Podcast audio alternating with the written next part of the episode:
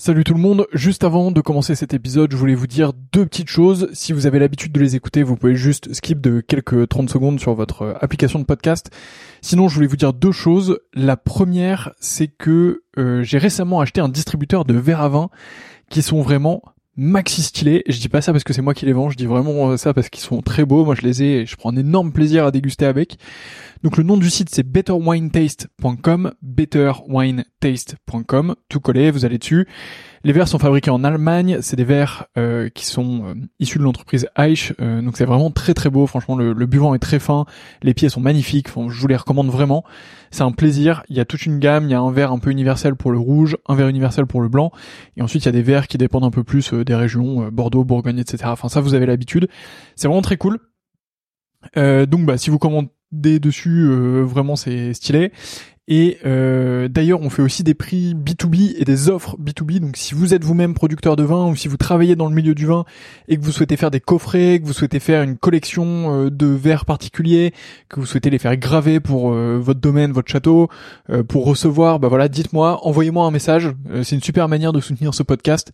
Et, et en plus, bah, c'est bénéf pour tout le monde. Donc mon adresse mail, c'est vsurvin.gmail.com vsurvin à gmail.com. Vous m'envoyez un message là-dessus et euh, bah, on fera quelque chose ensemble. Et sinon, bah, betterwinetaste.com et vous avez un code promo POTE euh, qui vous donne droit, je crois, à la livraison gratuite. Donc P-O-T-E-S. Vous avez la livraison gratuite surtout. Donc, euh, bah, c'est plutôt cool euh, pour vous. Deuxième point que je voulais vous dire, donc ça c'était le premier. Deuxième point, et après je vous laisse avec ce podcast, c'est que, euh, bah, comme vous le voyez, je m'investis de plus en plus dans le milieu du vin. J'ai vraiment envie de faire quelque chose dans le domaine, et donc du coup, je voudrais lancer une offre euh, qui consiste à faire votre cave à vin. Euh, donc, bah, si vous êtes dans le milieu du vin ou pas, et c'est un peu plus ou pas d'ailleurs, et que vous souhaitez bah, que je fasse un peu votre cave à vin, que je m'occupe un peu de vous, qu'on définisse un peu vos goûts ensemble, que je vous transmette mes trouvailles et que je vous envoie tout ça. L'objectif c'est de faire un système euh, un peu tout en un qui vous permet de d'avoir euh, bah, tout ce que vous voulez, que ce soit euh, patrimonial pour transmettre ou alors pour vous faire plaisir, pour être avec les copains ou un peu des deux. donc voilà, bah pareil, vous m'envoyez un mail v sur 20 gmail.com. Il n'y a pas encore de site web, donc bah désolé, mais mais en tout cas, bah, vous m'envoyez un mail et on pourra travailler ensemble avec grand plaisir. Donc voilà, vous savez tout. La première chose c'est betterwinetaste.com avec le code promo POTE, vous avez la livraison gratuite et vous allez voir des verres vraiment de fou furieux. Euh, et si vous êtes pro, euh, n'hésitez pas à m'envoyer un mail et on voit ça ensemble. Et euh, bah, de l'autre côté, je serais ravi de m'occuper de vos caves à vin, de vous trouver les meilleurs vins possibles pour ce que vous voulez, de vous faire une belle offre sur mesure et tout ça. Donc, bah, envoyez-moi un message et on fait ça ensemble. Voilà, je vous laisse tranquille. Bonne écoute, à bientôt.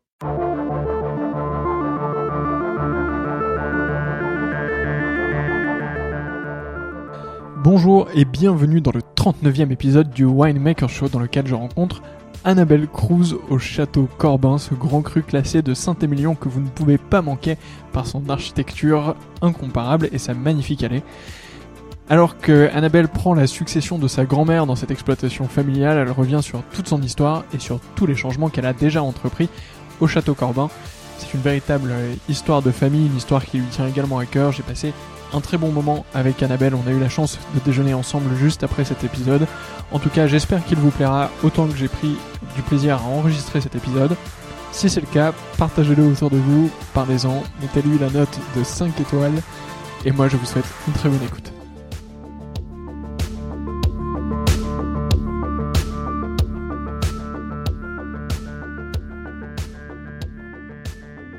Bonjour Annabelle.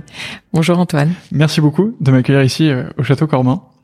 On n'a pas encore, euh, on n'a pas encore eu le temps de, de visiter ou de ou de déguster puisqu'on fait un peu les choses à l'envers euh, dans, dans celui-ci, mais on a peur d'être pressé par le temps, donc on commence par cette interview qui est l'étape la plus importante, et ensuite on ira tout découvrir, j'espère, et on aura l'occasion de déjeuner ensemble, il me semble, juste après. Donc merci beaucoup pour cet accueil.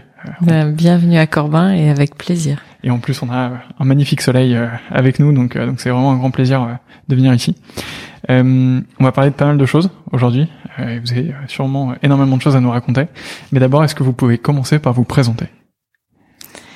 Oui, je m'appelle Annabelle Cruz-Bardinet et je suis euh, à la fois propriétaire, œnologue, winemaker et responsable de Corbin.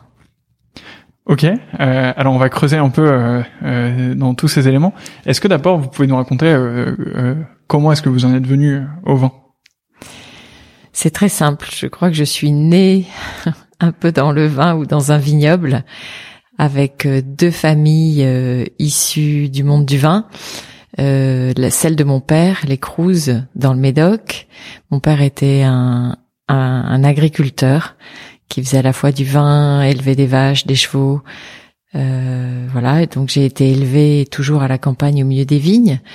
Et euh, la famille de ma mère euh, était installée ici, rive droite, à Corbin et à Pomerol. Ok, donc du coup vous avez eu une enfance euh, dans les vignobles? Une enfance de petite paysanne, ouais, on peut le dire. Et, euh, et j'ai vécu au fil des saisons et en vivant des vendanges euh, année après année. Et hum, j'ai très vite, euh, en fait, j'ai très vite eu envie de faire du vin. À 15 ans, j'ai décidé que je voulais euh, en faire mon métier, et ça, ça, ça m'a guidé euh, tout le reste de ma vie dans mes études. Et, euh, et en fait, j'avais très envie de le faire euh, de manière professionnelle, pas euh, juste en arrivant et apprendre de manière ancestrale euh, avec mes mes parents ou mes grands-parents. Et donc euh, j'ai fait des études d'œnologie à Bordeaux et, et continué un peu un master euh, gestion euh, vin. Voilà. Qui- Est-ce que euh, est-ce que ce, ce déclencheur euh, à 15 ans a été brutal ou, ou est-ce que vous avez toujours été euh, justement intéressé euh, par le vin? Est-ce qu'il y a un moment où en fait vous êtes passé de euh, euh, ça m'intéresse peu ou en tout cas c'est un grand jardin à euh, en fait euh, j'aime beaucoup euh, goûter les raisins, accompagner mes parents au chai ou je crois qu'il y a eu véritablement un déclencheur. Je posais de plus en plus de questions parce que ça m'intéressait et que j'étais consciente que c'était une partie de mon patrimoine un jour. En fait, j'avais cette notion de euh, d'une personne qui s'occupe euh, d'un cru, d'une vigne et qui, est un passeur dans la vie. Et euh, donc j'avais très vite pris conscience que je serais j'aurais cette place de passeur. Et quand je posais des questions, je trouvais souvent que les réponses manquaient beaucoup de précision. Euh, et euh, alors on ne sait jamais si les réponses elles manquent de précision parce que finalement dans une famille qui baigne Mhm. euh, avec des racines comme les miennes, on parle tout le temps du vin. Et en même temps, on n'en parle jamais. Et, et, et moi, j'aime les choses précises. euh, et les réponses à mes questions ne me satisfaisaient pas. Et du coup, euh, c'est vrai que je pense que j'ai eu ce déclenchement à 15 ans en me disant euh, j'en ai marre de ces de ces réponses floues, donc je vais aller chercher de la connaissance. Quelle a été la, la réaction de vos parents euh, à ce moment-là? Est-ce qu'ils étaient euh, plutôt contents, fiers ou ou, ou ils se sont dit euh, bon ça sert pas à grand chose autant rester ici et, et apprendre justement sur le tas? En fait, j'ai aucun souvenir de ça, de leur réaction. Euh, je sais que juste qu'ils ils m'ont élevé. euh, j'ai deux sœurs euh, aussi. Euh, ils m'ont toujours élevé en me disant que il était impératif d'avoir une formation, Mhm. quoi qu'on fasse après, euh, mais qu'il n'était pas question de de ne pas se former pour faire euh, quel que soit le métier que l'on décide. Ok. Vos, vos deux, deux sœurs sont aussi dans, dans le vin? Alors une est dans le vin. Ok. Oui, alors qu'elle a une formation d'architecte. Et l'autre est agricultrice. Euh, elle élève des vaches. Euh, et elle, elle a une formation, euh, une formation un peu agricole, environnementale. Ouais. Ok. Donc tout le monde est resté euh, proche de la terre en tout cas euh, et euh, et de l'agriculture en général, euh, euh, sans parler que du vin, mais On peut le dire. Ouais. Trois sur trois. c'est clair, c'est clair. Ok. euh, et donc là, vous arrivez euh, euh, donc à partir de 15 ans euh, dans cette euh, dans cette formation. Euh, en quoi ça consiste? Et est-ce que ça, ça a répondu à vos attentes? Alors, en fait, non, j'ai continué euh, à 15 ans euh, mes études Ah oui, normales euh, jusqu'au bac. Jusqu'au bac et après Voilà. le bac. Et ensuite, j'ai suivi la voie classique pour faire un diplôme d'œnologie, euh, le DNO à la fac de Bordeaux, et, et enchaîné euh, ensuite à Bordeaux Sciences Agro un master. Et j'ai commencé à travailler. Est-ce que ça, ça répondait justement à vos attentes de, de précision, de, de découverte euh, Ça répondait euh, le diplôme d'œnologie, oui, beaucoup. Tout à fait, vraiment, ça me faisait complètement rentrer dans le monde du vin, euh, comprendre comment on faisait du vin euh, par euh, la chimie du vin, euh, l'équilibre du vin, Et, et ensuite, j'ai voulu compléter avec une formation de gestion parce que je savais que j'aurais pas juste le plaisir de faire du vin, mais qu'il fallait aussi avoir le plaisir de gérer. Et c'est bien quand ça va ensemble, effectivement, c'est un peu mieux. Euh, ok, donc là, euh, on arrive à un moment où vous êtes euh, diplômé, donc euh, après 5 ans d'études, euh, c'est 22, 23 ans, quelque chose comme ça. Qu'est-ce qui se passe à ce moment-là? Alors en fait, j'ai un, un, job qui s'est qui a déroulé à la suite d'un stage, enfin le plus naturellement du monde, et donc ça c'était super. J'étais super contente. C'était à, à Braner du Cru, à Saint-Julien, dans le Médoc, et euh, avec Philippe Dalluin. J'ai adoré. j'ai beaucoup appris.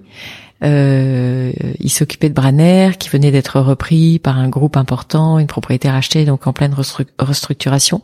C'était passionnant. Il m'a, il m'a tout appris, je pense. Euh, enfin beaucoup, vraiment les bases du métier et un premier job passionnant.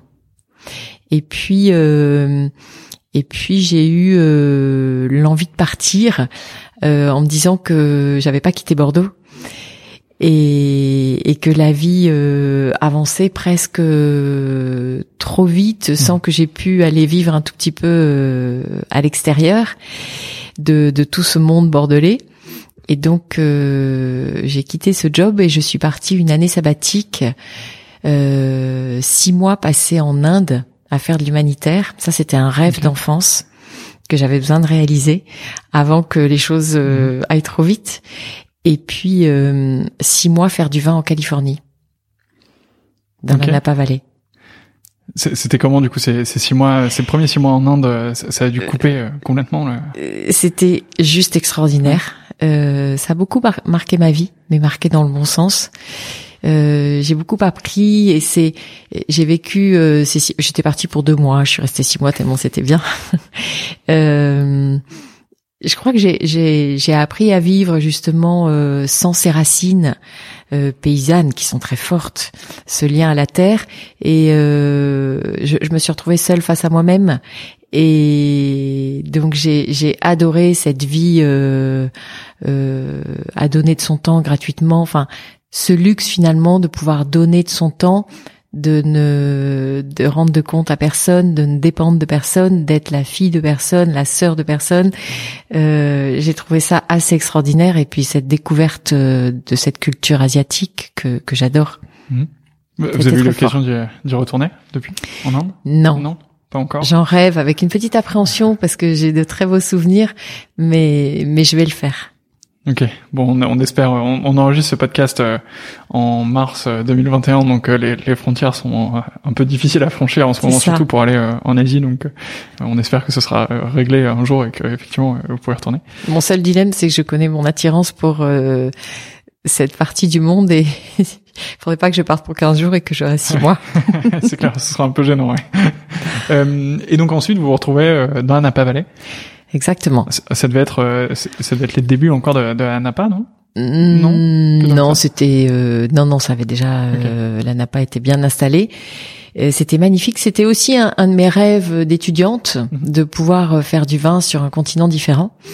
Et, euh, et c'était une opportunité formidable. Je suis partie avec une de mes amies œnologues et euh, on avait une petite maison perchée dans la montagne euh, sur les hauteurs de la Napa, euh, une coccinelle euh, et c'était San Francisco le week-end et la winery toute la journée, les vendanges, les Mexicains dans le chai, la musique. Les...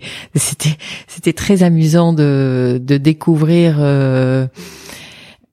un monde différent et le monde du vin mmh. euh, différent du nôtre. Et euh, c'était pas trop dur de revenir après euh, après ça, après l'Inde et la Californie? Très. Si si. J'avoue, c'était difficile, mais en même temps, euh, c'était pas la, c'était la vraie vie là-bas sans être la vraie vie. Mmh. Je savais que c'était pas ma vie, temporaire. donc euh, je l'ai pris comme une richesse et un moment merveilleux et retour à la réalité. Qu'est-ce que vous avez appris euh, dans un Napa euh, qui vous a été utile euh, ensuite? J'ai appris qu'il y avait en fait une multitude de façons de faire du vin. Euh, on pouvait faire du vin de manière industrielle. Euh, on pouvait faire euh, du vin euh, dans des petits bijoux. il y avait toutes les tailles, mais je crois que j'ai surtout découvert cet esprit américain que je trouve merveilleux où tout est possible. Hmm. C'est quelque chose que vous avez essayé de répliquer du coup après? Euh, j'ai essayé un petit peu, mais je dois dire que en France, euh, tout n'est pas possible de la même manière que là-bas. c'est euh, c'est pas faux. Ouais, c'est vrai qu'il y a, j'ai enregistré un, un podcast il y a quelques semaines et je pense qu'il publiera, il sera publié sûrement avant notre conversation. Donc pour les personnes qui qui écoutent ce podcast, vous pouvez aussi retrouver le podcast avec Nicolas Grosbois qui lui avait fait un une expérience pro, je crois, euh, dans l'Oregon, il me semble. Euh, je sais pas, donc c'était pas dans un Napa, mais mais qui avait justement euh, ce même euh, cette même réflexion en fait que tout est possible. Et il me racontait qu'il testait des choses aussi en termes de vinification, en termes en termes de d'onologie, des, des choses qu'on n'aurait pas osé tester en fait en France, et que bon, il y avait des choses qui marchaient pas, mais il y avait des choses qui marchaient, qui étaient intéressantes et tout ça, et, et, et que cet esprit un peu d'aventurier, de test, devait être répliqué devrait être répliqué en France alors il y avait ça qui était très fort, ces tests, ces mises en place d'expérimentation euh, incroyables, et euh, et il n'y a pas le poids de l'histoire hmm.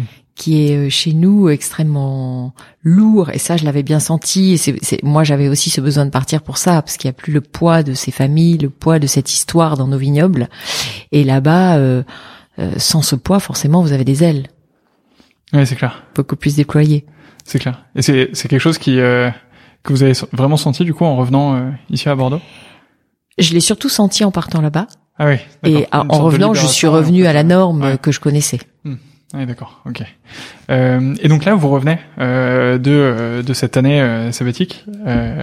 enfin, c'est une année sabbatique, mais dans laquelle vous avez quand même fait pas mal de choses, donc c'est pas c'est pas. Mais elle était très sabbatique. Oui, ok. Qu'est-ce qui se passe du coup pour pour vous ensuite? Alors, euh, quand je suis rentrée, en fait, euh, bah, je me suis remise à travailler euh, ici, avec la très forte envie d'aller travailler chez mon père, mhm. qui était viticulteur dans le Médoc. Et, et dans ma tête, en fait, je m'étais programmée pour prendre sa suite et, et donc travailler avec lui. donc c'est ce que j'ai, c'est ce que, en fait, je lui ai demandé d'aller travailler avec lui, quoi. Il a accepté, parce que je sais pas si un père peut refuser euh, à sa fille de venir travailler avec lui. Et, euh, et, parallèlement à ça, ma grand-mère, euh, enfin ma mère est morte assez jeune et elle était fille unique, donc j'étais très proche de ma grand-mère qui s'occupait de Corbin à ce moment-là et qui avait très envie que que je vienne et que je m'en occupe à sa place. Et donc moi j'avais pas très envie, la propriété était dans une indivision je trouvais qu'il se chamaillait, que mm. enfin je trouvais que j'étais trop euh, jeune pour euh, prendre tous ces coups, venir au milieu de toutes ces histoires et qu'il fallait d'abord qu'il les règle avant que que j'arrive. Et euh, bon, ma grand-mère acceptait ça, mais elle a été assez incroyable et très forte. Elle m'a juste demandé de l'accompagner chaque semaine à Corbin avec elle quand elle venait passer un moment ici et regarder ce qui se passait en me disant j'ai besoin que tu me soutiennes, j'ai besoin que tu m'accompagnes. Et en fait, je l'ai fait par gentillesse pour cette grand-mère que j'adorais. Euh, alors que j'avais de, des souvenirs merveilleux de Corbin enfant, euh, mais en venant petit à petit toutes les semaines avec elle pendant un an, deux ans, trois ans, elle a, elle a réussi à me faire tomber amoureuse de Corbin. Et ça, c'était très fort, quoi. Et je, je, je m'en suis rendu compte, euh, je m'en suis rendu compte euh, longtemps après. Mhm. Mais euh, elle a été très, très maline dans sa façon d'approcher les choses. Elle savait très bien comment je fonctionnais.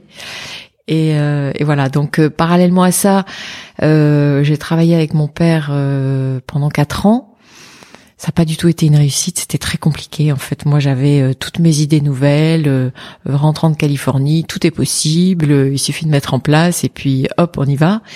Et mon père était pas du tout là-dedans et en fait je l'ai beaucoup bousculé. Et, et même si on s'entendait très bien, ça n'a pas été simple du tout. Hmm. Donc au bout de quatre ans, Je suis partie un peu en claquant la porte. et finalement, entre temps, j'avais été réalisé vraiment ce que représentait Corbin à la fois pour ma grand-mère et à la fois je réalisais que ça représentait pour moi un joyau. C'était aussi le lien affectif avec ma mère qui n'était plus là. Et, euh, et du coup, euh, euh, tout s'est dénoué. En fait, ma grand-mère a repris Corbin pour elle en sortant de cette grosse indivision. Et enfin, je l'ai beaucoup accompagnée pour faire ça. On l'a fait ensemble. Et quand elle a eu Corbin pour elle seule, elle m'a dit écoute maintenant euh, c'est plus possible quoi. Tu, tu il n'y a plus il n'y a plus tout ce qui ne te plaisait pas à Corbin, il n'y a que ce que tu aimes donc euh, tu ne peux plus me dire non. et je suis arrivée à Corbin. Présenter comme ça c'est c'est difficile euh, de de dire non et de, de faire autre chose. Euh, quelle était la relation avec votre père justement quand quand vous êtes parti pour Corbin est-ce que est-ce que vous en avez voulu ou, ou justement est-ce que c'était aussi un soulagement pour lui finalement euh, de pas devoir euh, mettre en place euh, toutes ces nouvelles expérimentations et... Je pense que ça a été un soulagement pour lui. de se dire elle me fatigue, elle va prendre l'air ailleurs, elle va faire ce qu'elle veut ailleurs. Et euh, non, il a été, je pense qu'il a été forcément touché, mais euh, il était, euh, mon père était vraiment très très sage, les, vraiment les pieds ancrés dans le sol, un paysan au sens, au sens noble du terme. Et donc je pense que ça a été ça a été une très bonne nouvelle pour pour lui et il m'a beaucoup accompagné ici et on a eu une, une relation euh, mais bien meilleure et et euh, on s'est il m'a soutenu il m'a encouragé donc euh, j'ai vraiment découvert mon père beaucoup mieux mm. en étant avec cette distance où finalement je faisais la même chose que lui mais chacun chez soi et il avait un œil très bienveillant Ouais, du coup, c'était un peu plus sain aussi comme organisation. ouais, très. Il, il, passait souvent, du coup? Euh, pas très. C'était un homme très discret, mais toujours quand j'avais besoin de lui, il était là et il arrivait. Ok, ça marche. Euh... Il me faisait confiance en fait. Oui. Ok. Alors là, du coup, euh, vous arrivez à Corman. Euh, c'est parti. Quel est euh, quel est l'état de la propriété au moment où vous arrivez? C'est une belle endormie. Okay. euh, Corbin euh, n'a pas été habité, c'était en 99. Corbin n'avait pas été habité depuis 30 ans. Euh, vous habitez ici maintenant? Oui. Ah oui, d'accord. Okay. Euh, il n'y avait pas eu d'investissement pendant 30 ans non plus. Euh, donc il y avait, euh, on va dire que c'était un, un, énorme chantier dont je n'ai vu que la partie émergée de l'iceberg et, euh, et Dieu merci d'ailleurs, heureusement que j'ai pas vu tout le reste. Donc j'ai plongé euh, avec une énergie débordante et euh, et, et j'ai euh, travaillé euh, à marche forcée, on va dire, d'investissement, d'enthousiasme, euh, de gaieté et découvert complètement ce métier finalement à part entière avec tous les mmh. tous les aléas. C'est quoi du coup les, les premiers chantiers euh, entrepris? La vigne. Oui. Le vignoble, vraiment. Il fallait, il euh, restructurer, euh, oui, replanter. Exactement. Et pour moi, c'était vraiment la base de commencer par le vignoble. Et, et je l'ai commencé tout de suite. C'est vraiment ouais mes premiers investissements. arracher des parcelles, les drainer, les replanter, faire une étude de sol, comprendre quel cépage sur quelle parcelle je devais mettre, euh, bouger les densités de plantation, c'est-à-dire euh, j'ai vraiment remis en cause ce qui était fait euh, et, et, vérifier que si c'était pas bien fait, il fallait le changer, le faire autrement. Mhm. Et ça, ça, a pris combien de temps du coup de, faire tout ça? Ben tout ça, on va dire que ça a pris 15 ans de vraiment à marche forcée, c'est 15 années à marche forcée avec euh, les moyens d'une famille et pas d'un investisseur de l'extérieur qui arrive, euh, avec une grand-mère qui était là aussi et qu'il fallait que je que je fasse vivre, euh, avec Corbin qui était son ta principale source de revenus. Et euh, donc le vignoble, puis le vignoble, ça ne s'arrête jamais une fois qu'on a commencé, mais on va dire que là, les choses ont, voilà, ont, pris une cadence normale. Et puis euh, très vite après le vignoble, euh, moi j'ai enclenché un an après aussi une grosse tranche de travaux sur euh, les installations techniques et euh, ouais, ouais, donc ça, ça, n'a pas cessé. Il y a eu une première grosse tranche, dix ans après une deuxième grosse tranche sur les bâtiments, et le dernier gros investissement, ça a été le Cuvier en 2016. Hmm. Ok. Euh... Est-ce que du coup vous pouvez nous présenter Corbin aujourd'hui? Euh, parce que justement on n'a pas encore visité, on n'a pas encore vu. Euh, donc pour, pour quelqu'un qui nous écoute et qui euh, et qui n'est du coup pas ici, Qu'est-ce que c'est euh, le château Corbin Corbin, c'est un grand jardin, un vignoble de 13 hectares, qui est situé euh, à 6 km du village de Saint-Émilion, à la à proximité de Pomerol. Et euh, c'est un grand cru classé de Saint-Émilion depuis l'origine du classement, en 1955. C'est une propriété familiale que mes arrière-grands-parents ont acheté en 1924 et qui a été euh, toujours euh, gérée par des femmes et transmise par la lignée des femmes jusqu'à moi. Euh, Corbin, c'est une propriété qui a une âme forte. C'est un lieu de vie. C'est un endroit où on se sent bien. Euh, et ça, c'était très important pour moi. Je me suis installée à Corbin euh, en 2001.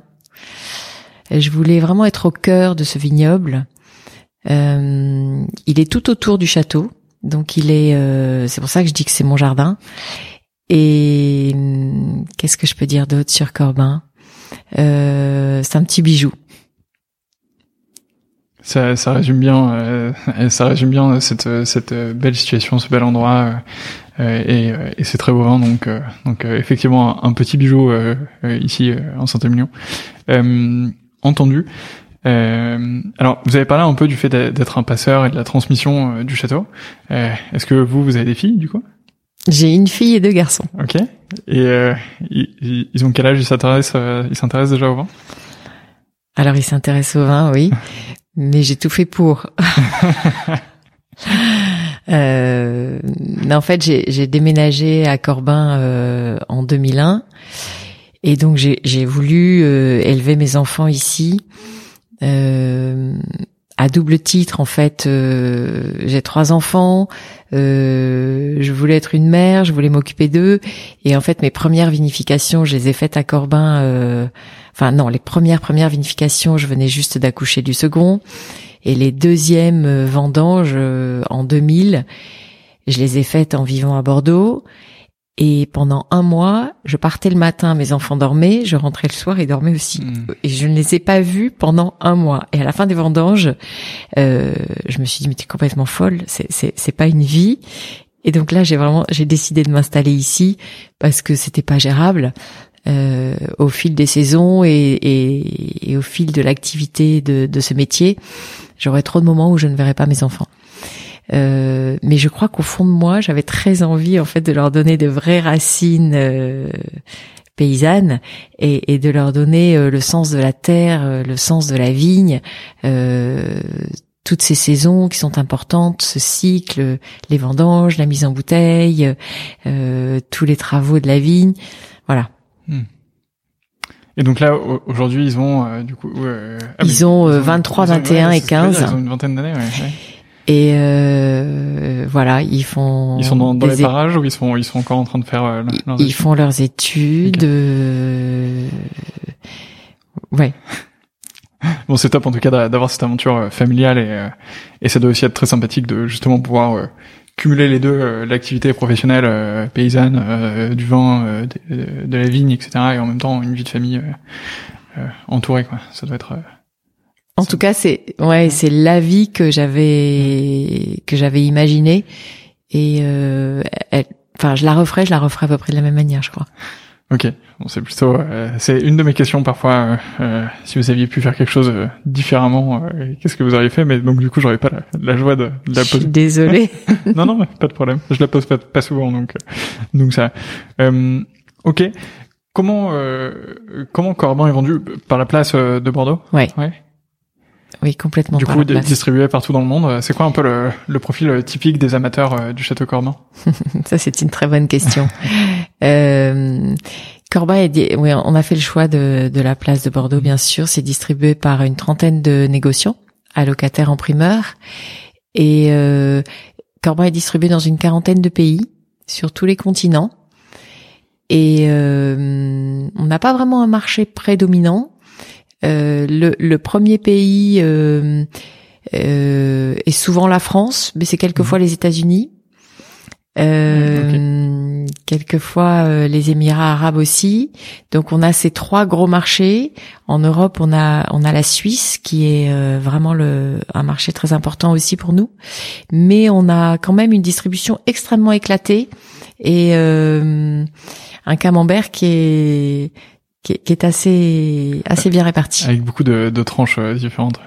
Euh, c'est aussi la, la force de la place de Bordeaux. euh, euh, elle a euh, certains inconvénients que certains mettent en avant, mais elle a aussi euh, certaines forces qui sont très clairement le, le réseau de distribution et le l'étendue internationale et mondiale de, de cette distribution qui est, qui est impressionnante. Exactement. Euh, vous avez gardé des liens avec l'ANAPA Un petit peu. Ouais. Oui, oui. Euh, j'ai gardé, euh, oui, oui, quelques liens euh, des gens que j'ai rencontrés là-bas, avec qui j'ai travaillé.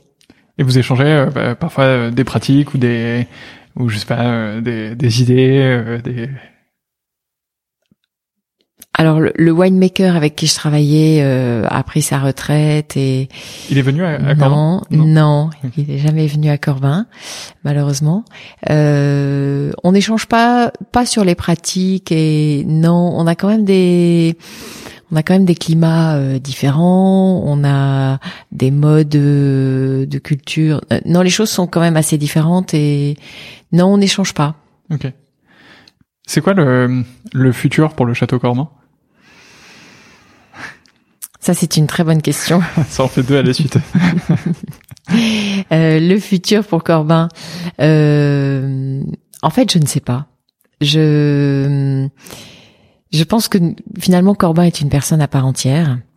Euh, mon job est vraiment de de mettre Corbin dans dans les meilleures dispositions pour euh, passer euh, les différents caps euh, des aléas climatiques, euh, de des différentes crises euh, quelles qu'elles soient que l'on peut vivre.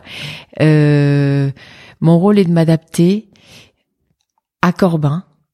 Et- finalement, l'avenir de Corbin, je ne sais pas. Je pense que je pense, je ne sais pas s'il m'appartient l'avenir de Corbin. Je me dis que quand l'heure sera venue, euh, euh, il faudra que Corbin choisisse la personne qui, qui devra le gérer après moi. Euh, mais finalement, je suis pas capable de vous répondre. ok, ça marche. Et ben le Je pense que c'est un bel avenir, quoi qu'il arrive. L'avenir nous le dira et, et on repassera dans dans euh, dix ans pour euh, pour faire l'épisode 2 et, et euh, prendre des nouvelles justement de de C'est ça. Mais c'est certainement un avenir familial. Et, et j'ai, ouais, j'ai toute confiance en fait dans la génération qui suit pour euh, pour construire cet avenir. Ok. Euh, alors vous avez parlé de- d'adaptation, de, crise, etc. Euh, Il y a forcément euh, une question qui est importante, qui est celle du réchauffement climatique. Euh, Est-ce que c'est quelque chose que vous sentez euh, ici? Très clairement. J'ai longtemps pensé, hésité, euh, c'était pas une certitude. Je crois que depuis euh, depuis 2015, Mm. c'est l'année où je me suis dit que c'était plus euh, c'était plus une hypothèse, c'était une certitude. De par les excès que l'on vivait. Ouais, de, de par les, les maturités qui sont euh, de, de plus en plus tôt, les vendanges aussi de plus en plus tôt. En fait, les excès, euh, les excès euh, du climat euh, d'une année sur l'autre, euh, des excès de chaud, des excès de Mm. froid, euh, le gel tardif, euh, les excès de sécheresse, les pics de chaleur, euh, des choses fortes qui nécessitaient, euh, enfin qui nécessitent une adaptation permanente et une remise en question de la façon dont, dont on gère. Et alors du coup, comment est-ce que vous faites pour pour gérer tout ça? On fait plein de choses. non, il y a, y a, je crois, vraiment une adaptation au niveau des méthodes culturelles, au niveau des travaux du sol qui sont très très très importants. Euh, une adaptation au niveau du palissage de la vigne, euh, garder de la fraîcheur, euh, de l'ombre, une espèce d'ombrage ménager mmh. sur les grappes. faire beaucoup de prophylaxie vis-à-vis de la maladie, des maladies de la vigne. en fait, c'est de plus en plus de précision dans ce travail du vignoble pour amener euh, les fruits dans les meilleures conditions euh, au moment des vendanges. Et puis euh, une étape clé qui est le ramassage de ces raisins et le choix de, de les prendre au meilleur moment sur le fruit frais, croquant. Et donc ça c'est vraiment important, ce travail-là aussi, qui se fait de plus en plus à la dégustation plutôt qu'avec des analyses. Et puis euh, au niveau adaptation, je crois que aussi adapter nos méthodes de vinification. Et donc ça, euh, je suis très aidée par euh, mon nouveau cuvier depuis 2016, qui est un cuvier parcellaire, mmh. une cuve pour chaque parcelle, qui me permet vraiment d'adapter le mode de vinification à chaque type de raisin, de cépage, de l'âge des raisins, du terroir et euh, avec des températures plus douces, des extractions euh, ou des infusions selon le millésime et la caractéristique du fruit. Et puis euh, un gros travail euh, qui, qui, est vraiment aujourd'hui mon travail de, de, recherche actuelle, l'élevage du vin jusqu'à la mise en bouteille. Hmm. En fait, c'est une recherche d'équilibre. Et euh, il y a, il y a pendant 15 ans, j'ai beaucoup travaillé sur la recherche de l'équilibre au vignoble, en adaptant la charge, le nombre de bourgeons, que chaque pied soit vraiment une entité euh, prise euh, pour un, individu, choyé et adapté, lui donner les meilleures conditions de développement. Et une fois que cet équilibre est trouvé à la vigne, le trouver euh, pendant les vinifications et maintenant affiner cet équilibre à l'élevage et tout ça pour euh, dans le but de donner plus de plaisir au consommateur, à l'amateur de Corbin. Hmm. Parallèlement à ça, il y a, y a deux grandes transformations euh, qu'on voit un peu en, en transverse de, de, tous les de toutes les évolutions euh, euh, dans le monde du vin, qui sont euh, le numérique et le, et le no-tourisme. Je pense que c'est deux éléments en plus du réchauffement climatique qui sont un peu entre externe et interne, mais qui qui touchent le monde du vin. est-ce que vous avez des chantiers ouverts là-dessus? Déjà, est-ce qu'on peut visiter Corbin? Bien sûr. Et la, la porte est ouverte ouais, ça, fait ça fait partie vraiment des premières choses que j'ai faites en arrivant à Corbin. Euh, je trouvais terrible ces propriétés qui étaient fermées, mm. et puis j'étais très marquée par le Médoc où euh, tous ces grands et beaux châteaux. Quand, quand j'étais enfant, euh, qu'on traversait cette route, ils étaient tous fermés. Donc ça, ça m'a beaucoup marqué. C'est pour ça que j'ai voulu venir vivre à Corbin et avoir une propriété accueillante, ouverte et recevoir à Corbin. Euh, donc vous dites quelque chose qui m'a beaucoup touché. Et ensuite, cet no-tourisme, il s'est beaucoup développé et je me suis rendu compte que je touchais mes limites parce que c'était moi, bien sûr, qui euh, qui ouvrait la porte, qui recevait, qui accueillait, qui faisait des visites. Et euh, Saint-Émilion est extrêmement touristique et, et, c'est, et, on a une région euh, ravissante, donc elle attire beaucoup de gens.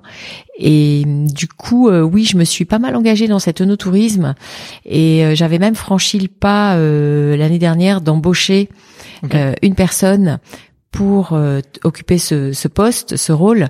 Et bon, malheureusement, la, crise Covid, la, crise Covid a eu raison de, cette nouveauté. Donc on n'a pas pu euh, continuer, quoi, stopper euh, cet essai. Mais euh, voilà, ça reviendra et je pense que oui, il y a, y, a, y, a, y a vraiment c'est presque une obligation en fait hmm. d'ouvrir ses portes, de faire rêver les gens, de leur faire comprendre, de les éduquer au monde du vin. C'est une grande chance, quoi. Ouais, c'est clair. C'est clair et, et tout le temps que vous passez à faire ça, alors c'est génial de le faire, il y a pas de problème, mais mais tout le temps que vous passez à faire ça, vous pouvez pas non plus le passer euh, euh, en, en vinif ou, ou, dans les vignes. Donc en fait, à un moment donné, il faut et c'était aussi il faut pour pouvoir ça, le déléguer un petit important de le déléguer, même si c'est toujours agréable de, de recevoir du monde et sûr. de- et d'échanger, mais euh, tout à fait. Et, euh, et ben c'est retenu en tout cas. Donc euh, les, les portes, euh, les portes vous sont ouvertes euh, à Corbin, donc euh, ouvertes à Corbin. Donc euh, si vous souhaitez, euh, si vous êtes de passage dans, dans euh, cette région de Saint-Émilion, n'hésitez pas à, à venir toquer du coup et, et Annabelle vous ouvrira normalement. J'espère que vous arriverez pas trop nombreux euh, tout de suite. C'est sur rendez-vous. Ah c'est sur rendez-vous. Ok, alors n'oubliez pas. C'est quoi? C'est sur le site internet du coup je suppose qu'on rendez-vous? tout à fait. Euh, donc voilà, donc vous avez retenu le site internet du Château Corbin et, et vous pourrez prendre rendez-vous pour pour venir visiter ici. Euh, le- du coup, la, la deuxième transformation euh, qui était parlée à ça, c'était euh, le numérique. Euh, Est-ce que c'est quelque chose que vous vivez aussi euh, au quotidien? On va dire que oui, Oui. bien sûr. Sous quelle euh, sous quelle forme? Alors, euh, je ne sais pas, vous entendez quelle forme euh, vous euh, vous pensez auquel? En fait, je pense qu'il y a il y a différents euh, enjeux qui sont un peu sous-jacents à ça, mais il y a pour moi il y a le numérique euh, dans les vignes ou dans la dans la conduite euh, du domaine en général. Euh, Mhm. que ce soit euh, la vigne en tant que telle, mais aussi euh, bah, au chez euh, et même dans la gestion euh, administrative presque euh, du domaine. Et le deuxième aspect est forcément vis-à-vis des amateurs ou des consommateurs, des clients, euh, via des réseaux sociaux, via euh, euh, le site, etc. Est-ce que vous partagez ces, ces deux euh, ces deux pans de transformation? Oui, je les partage pleinement. Euh, on se sert. euh, moi, j'essaye toujours de me servir des, nouveaux outils. euh, l'innovation est bonne tout le temps, et puis c'est formidable en fait sur un un, petit outil ou un, un petit vignoble finalement. Ça permet de faire beaucoup d'expérimentations, beaucoup d'essais. Et, et de les suivre. Euh, ensuite, euh, je trouve qu'on a quand même un métier qui est beaucoup euh, lié à l'observation. Et euh, donc, il y a tous ces nouveaux outils d'observation qui sont extrêmement intéressants et, et utiles. Euh, la difficulté qu'on peut avoir à Corbin, finalement, c'est d'être du niveau des grands avec un outil qui est aussi petit et qui ne nous permet pas non plus de, de, de, de développer tout ce qu'on voudrait pour euh, des questions de rentabilité Mhm. de d'outils qui servent souvent une fois par an. Oui, c'est clair, c'est un enjeu euh, de, de un enjeu financier qui est souvent important, c'est que il il y a toujours des très belles cuves ou des ou des très beaux outils de vinification ou, ou même dans les vignes hein, d'ailleurs des, des très beaux outils, mais euh, mais euh, Ils sont parfois pas adaptés Exactement. à une petite superficie. ouais ouais c'est Donc il faut vraiment faire la part des choses et justement aller chercher les meilleurs outils. Ouais, c'est clair, c'est clair. Euh, on est euh, donc euh, comme je le disais un peu plus tôt, on est en mars euh, 2021 en ce moment, euh, ce qui veut dire que vous voyez normalement déjà bien se présenter le millésime 2020 puisque les primeurs sont dans pas très très longtemps. Euh, tout le monde nous dit que, c'est un millésime euh, incroyable. Est-ce que est-ce que c'est quelque chose que vous confirmez? Ah, Je confirme complètement. Il est incroyable pour euh, pour plein de raisons.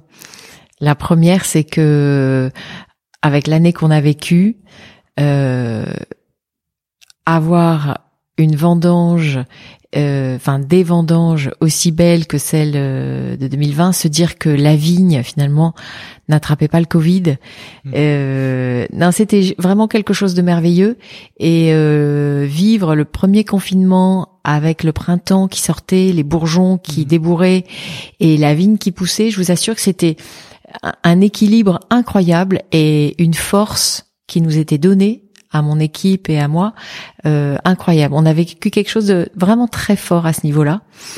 Euh, donc déjà, elle était merveilleuse pour ça, cette récolte. Et ensuite, c'est une récolte qui a été faite euh, euh, après beaucoup d'excès, quoi. Euh, on a failli geler fin avril euh, tard et on s'est battu euh, plusieurs nuits euh, avec euh, la lutte anti-gel. Euh, ensuite, on a eu euh, une fenêtre de tir pour avoir euh, une floraison incroyable, beaucoup de pluie au printemps, donc le mildiou qui avait une pression très très forte. Et, euh, et quand tout ça s'est arrêté, qu'on a pu un peu se, se reposer, se remettre de nos émotions, euh, on a enclenché euh, des mois de, de sécheresse en fait, enfin de sécheresse, des mois sans eau, extrêmement chaud et solaire. Et euh, Donc tous ces excès nous ont demandé de nous adapter tout le temps, de prendre des décisions euh, comme ça, très rapidement. Et, euh, et je crois que c'est ça que c'est ça qui rend ce millésime extraordinaire, quoi. C'est la beauté des raisins qu'on a pu ramasser après tout ce que le millésime a vécu. Ouais, c'est clair. Et euh, on a hâte, on a hâte qu'il soit euh, en bouteille dans, dans quelques mois ou dans, dans encore une bonne année euh, pour pour avoir l'occasion de le déguster plus amplement. du coup, vous avez fait le premier confinement ici? Ah oui. Ça devait être hors du temps? C'était hors du temps. C'est exactement ça. C'est moi, j'ai vécu l'année 2020 de façon merveilleuse. Je l'ai trouvé d'une richesse incroyable, d'une force incroyable, et euh, vraiment, elle m'a. Enfin, moi, je pense que le monde a changé, mhm.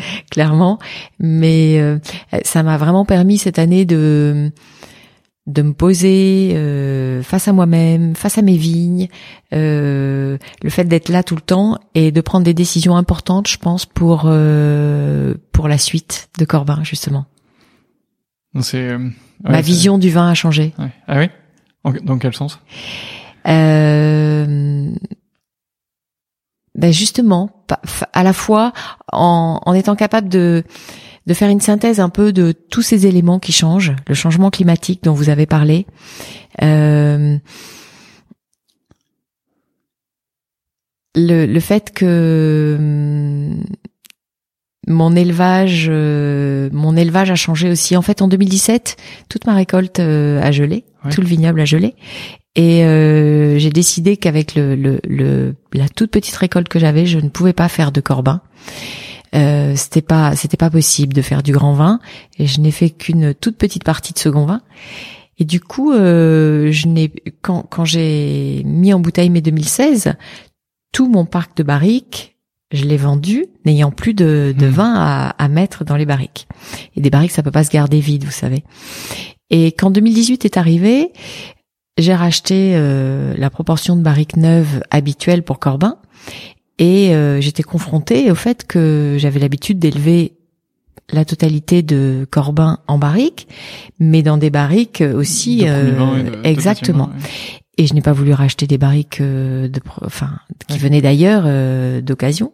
C'était pas concevable pour moi en termes de traçabilité pour Corbin. Et du coup, finalement, j'ai changé mon mode d'élevage, qui a été en barrique neuve et en cuve, ce que j'appelle aujourd'hui ma réserve fruits. Et puis finalement, je me suis rendu compte que je trouvais que ça donnait au vin euh, une fraîcheur, une lumière, quelque chose de, de, de nouveau et de différent. Et euh, ça, je m'en suis rendu compte à la fin de l'élevage du 2018. Enfin, je l'ai confirmé. Donc, c'était en plein confinement, justement. Et du coup, j'ai fait un choix qui était quand même très fort de, à partir de ce millésime 2018, de continuer à élever les vins uniquement euh, une partie euh, en barrique neuve et le reste en réserve fruits. Je me suis mise à chercher de nouveaux contenants pour élever cette partie euh, hmm. réserve fruits de Corbin. Et donc ça, c'est le début d'une nouvelle aventure de recherche d'équilibre sur l'élevage qui a été très importante. Et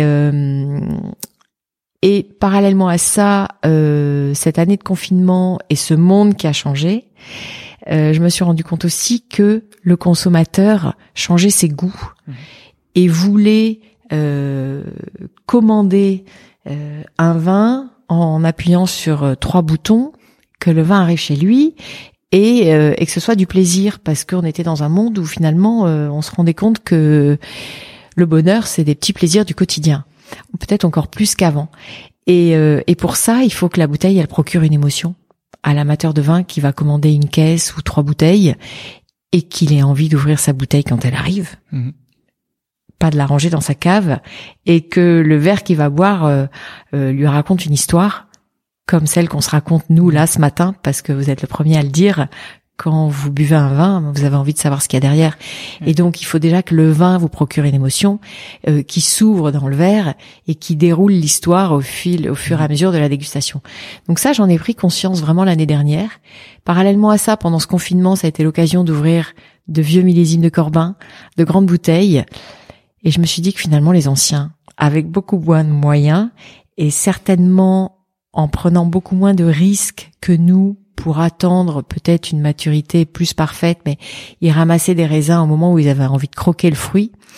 Et, euh, et ils faisaient des vins grandioses. Donc j'ai notamment goûté deux grandes bouteilles, une de Corbin 61 que j'ai adoré et une de La Fleur euh, 45. Et ces vins m'ont émerveillé. Et je me suis dit que c'était ça que je voulais faire. Des vins qui étaient à la fois capables de vieillir tout sur le fruit, mais en même temps être capable d'ouvrir un Corbin 2018 aujourd'hui et qu'il vous procure une réelle émotion. Ouais, Donc ça a changé ma vision du vin, c'est euh, c'est un changement profond quand même, euh, très profond. à la fois euh, personnel, mais qui, qui engage aussi la propriété sur. euh, Exactement. sur nouvelle, euh. Ouais.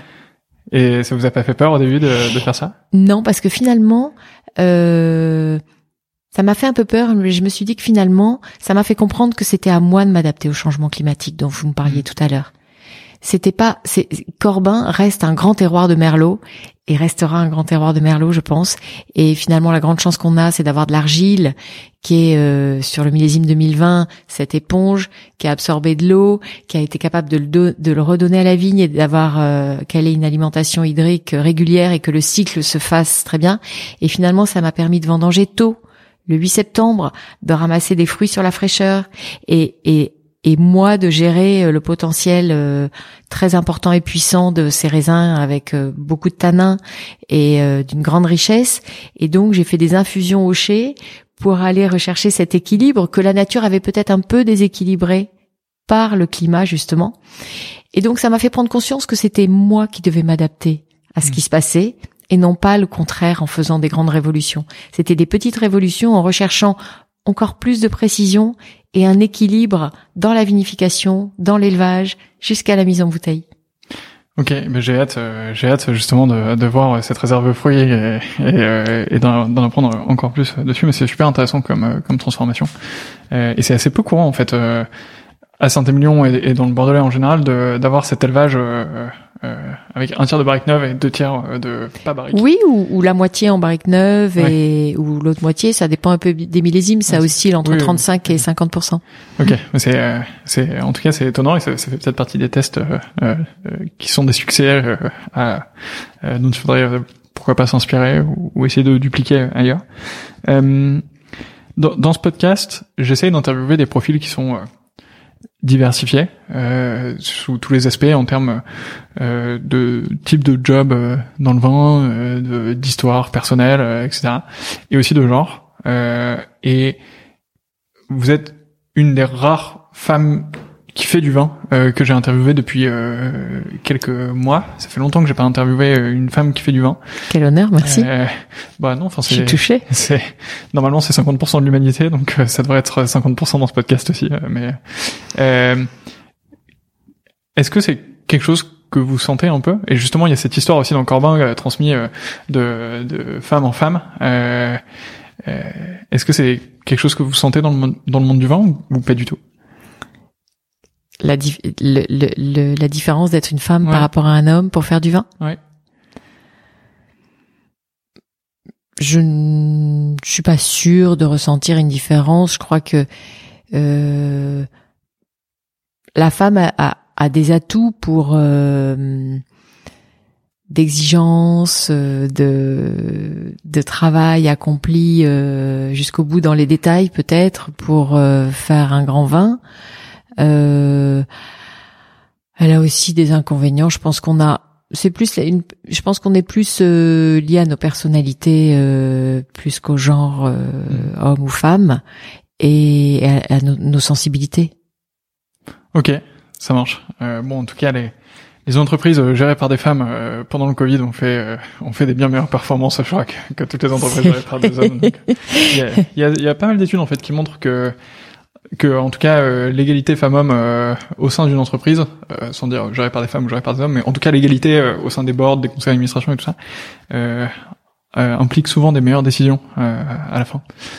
Elle est riche, elle implique Ouais. des décisions différentes. Évidemment, on a des raisonnements euh, peut-être un peu différents.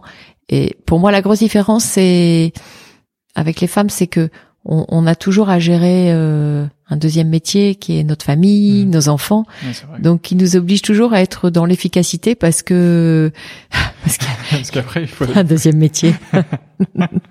ouais, c'est clair. Euh, entendu. Est-ce que alors vous avez parlé euh, du millésime 2017, euh, mais euh, dans toute votre histoire, est-ce qu'il y a un moment où vous avez eu envie un peu d'arrêter justement et de dire c'est bon, à un moment donné, j'ai envie de faire autre chose ou j'en ai un peu marre Jamais. Ok. Jamais. Dieu sait si si cette année-là, ce 2017, qui a pas été là, je, ça, ça, a mis le vignoble à plat mais ça a, mis, ça, ça a mis Annabelle à plat de la même manière. J'ai vraiment vécu en symbiose avec mes vignes et, et j'ai et j'ai repris vie euh, un an après quand 2018 est arrivé, mais ça a été terrible. Mais pour autant, je n'ai pas eu envie d'arrêter. Ok. C'est terrible. C'est mais c'est aussi l'histoire d'une vie et ouais. c'est c'est ça, ça, fait partie de moi. Mhm. C'est ça, c'est ma vie. Ok, magnifique. Euh, entendu. Est-ce qu'il y a, il y a un enseignement euh, ou un conseil que vous aimeriez donner euh, à un jeune vigneron, un jeune viticulteur euh, qui, euh, qui se lance, qui se lancerait De ne pas rester seul, de savoir s'entourer, de savoir quitter ses vignes pour revenir avec un œil neuf et d'échanger, de partager. Oui, important d'être dans cette découverte, d'avoir le regard de l'autre euh, en permanence. C'est quelque chose que vous faites euh, ici. Ouais, ouais, je crois. Ça m'apporte beaucoup. Avec euh, avec des personnes de la région ou pas du tout? Avec des personnes de la région, avec des personnes de l'extérieur. Euh, échanger sur la façon dont on fait les choses, avoir des, un œil extérieur qui vient goûter votre vin, aller goûter euh, d'autres vins. Ouais, c'est très très riche. Certainement les enseignements les plus riches. Ok, et eh ben c'est noté. Alors le, le conseil est passé si vous écoutez ce podcast et que vous êtes en train euh, d'acheter vos premières vignes ou, vous vous interrogez à le faire. vous savez euh, ce qu'il vous reste à faire. Euh, Annabelle, merci beaucoup pour euh, pour ce temps. Il me reste trois questions qui sont traditionnelles dans ce podcast. La première, c'est est-ce que vous avez une dégustation coup de cœur récente? J'ai une dégustation coup de cœur récente. oui. En fait, j'en ai deux si je peux en donner deux. On peut y aller, pas de problème. Euh, c'est ce La Fleur 45 euh, de Pomerol, goûté euh, cet été, qui euh, qui était une révélation. Je pouvais pas imaginer euh, qu'un vin de cet âge puisse avoir une telle fraîcheur, autant de fruits. Extraordinaire. J'avoue que c'est pas donné à tout le monde et c'était une bouteille de la cave de mon grand-père, incroyable. Et hum, l'autre révélation, c'était un Domaine Leroy 2002, goûté chez des amis à Saint-Émilion, qui m'a juste euh, enchanté tout le dîner. C'était merveilleux parce que justement le vin m'a raconté une histoire dans le verre toute la soirée et j'ai trouvé qu'il y avait rien de plus beau quoi. Ça a changé ma vision du vin. Magnifique. Et eh ben on essaiera de, de, alors sur le la fleur 45 ça va être un peu plus dur de, de trouver une bouteille mais mais le deuxième euh, ça paraît euh, un peu plus euh, relativement plus facile à trouver. entendu, est-ce qu'il y a un livre sur le vin que vous aimeriez me recommander? Alors moi j'ai lu un livre merveilleux et en plus, ensuite c'est il y a c'est une trilogie. Ça s'appelle Les vignes de Sarah. OK. C'est qu'est-ce que c'est? Alors ça raconte l'histoire euh, de Sarah qui quitte la France. Euh, elle est d'une famille euh, de dans le, le, viticole qui a un domaine dans la Loire et elle est obligée de quitter euh, la France et elle part aux États-Unis et en fait euh, ce sont les débuts de de la Napa Valley. Mhm. Il crée un vignoble là-bas. Bon, en même temps, il y a une histoire d'amour qui est assez belle et euh, donc il y a à la fois les racines terriennes, la création d'un vignoble de l'autre côté sur un autre continent et elle revient sur ses racines dans la Loire. Enfin, c'est juste une vie. J'aurais adoré avoir une vie comme ça et avoir euh, un vignoble dans la Napa Valley avec euh, Corbin en plus quoi. Et jamais trop tard. Exactement. euh, entendu. Euh, et pour finir, quelle est la prochaine personne que je devrais interviewer dans ce podcast? Vous pouvez me recommander plusieurs, il n'y a pas de problème.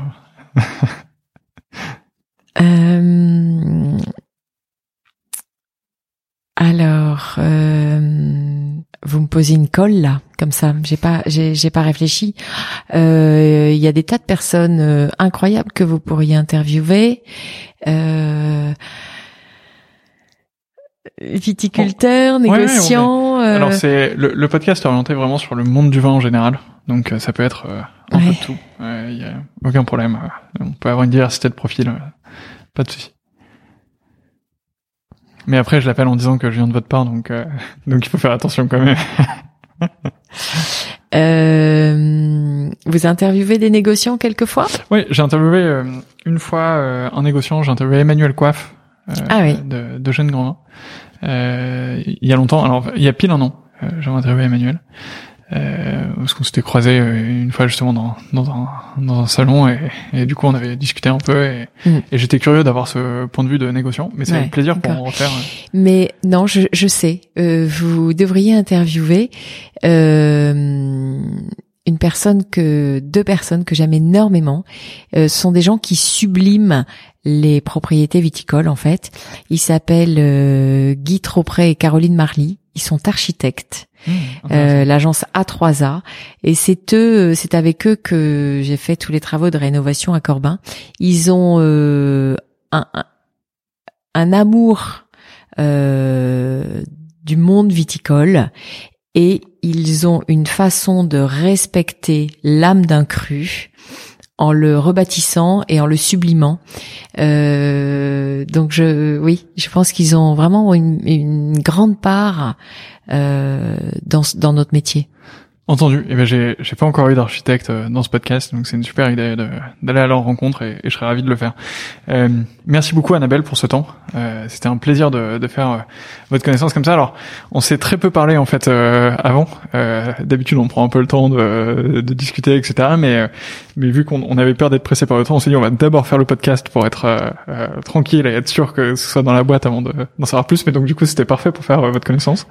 Euh, je sais tout désormais sur sur Corbin. Merci pour ce temps, merci pour cet accueil et, et à très bientôt j'espère.